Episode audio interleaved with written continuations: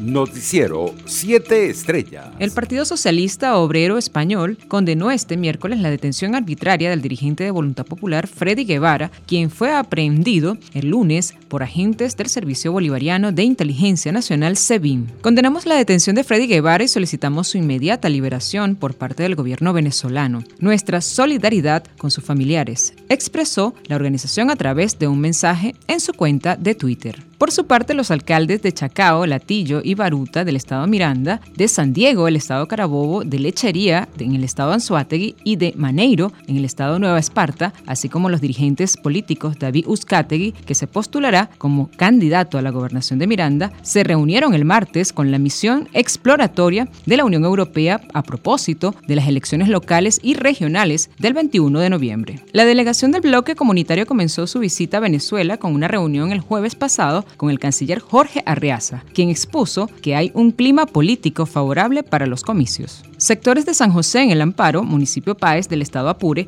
siguen afectados por las inundaciones a causa de la crecida del río Arauca, tal y como lo informaron medios de comunicación regionales. En ese sentido, las autoridades decidieron restringir el paso hacia el pueblo debido a que el agua del Caño Claro sobrepasó la estructura que sirve de puente de acceso y que comunica a la población con la ciudad de Guasdualito. Internacionales. El presidente de Brasil, Jair Bolsonaro, tuvo que ser ingresado en la mañana de este miércoles en el hospital de las Fuerzas Armadas de Brasilia por un ataque de hipo y dolores abdominales y deberá estar en observación médica durante 48 horas. No necesariamente hospitalizado, informaron las fuentes oficiales. En un comunicado, la presidencia indicó que por orientación de su equipo médico, el mandatario pasará este miércoles por exámenes para investigar el hipo que le viene afectando desde hace ya casi una semana y que quedará por observación entre 24 y 48 horas, no necesariamente necesariamente dentro del hospital. Por su parte, el Ministerio de Salud de Ecuador reportó el martes las cinco primeras muertes ocasionadas por la variante Delta del coronavirus, detectada originalmente en India y considerada más contagiosa.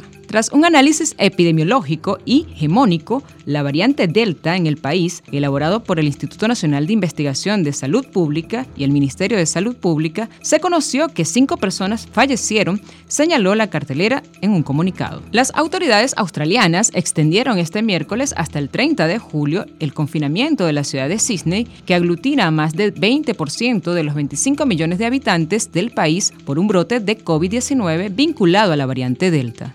Necesitamos prolongar el cierre por lo menos otras dos semanas, dijo la jefa de gobierno de Nueva Gales del Sur, Gladys Berejiklian, al informar de 97 nuevas infecciones locales de COVID-19, con un número indeterminado de casos con origen desconocido. En otras noticias, un total de 124 venezolanos fueron repatriados desde Trinidad y Tobago a nuestro país, a los que seguirá otro contingente de 700 personas durante el próximo fin de semana. Las autoridades de Trinidad y Tobago informaron el martes que los 124 venezolanos viajaron de regreso al territorio nacional en un buque de la Armada venezolana. Los venezolanos estuvieron acompañados por médicos en el buque AB Margarita 71, fueron sometidos a pruebas de detención de COVID-19 y deberán permanecer en cuarentena domiciliaria cuando lleguen a su país. Economía. La compañía aérea Laser Airlines informó que a partir del lunes 19 de julio reanudará sus operaciones en Venezuela para la próxima semana. Se tiene previsto que se aplique la flexibilización de la cuarentena,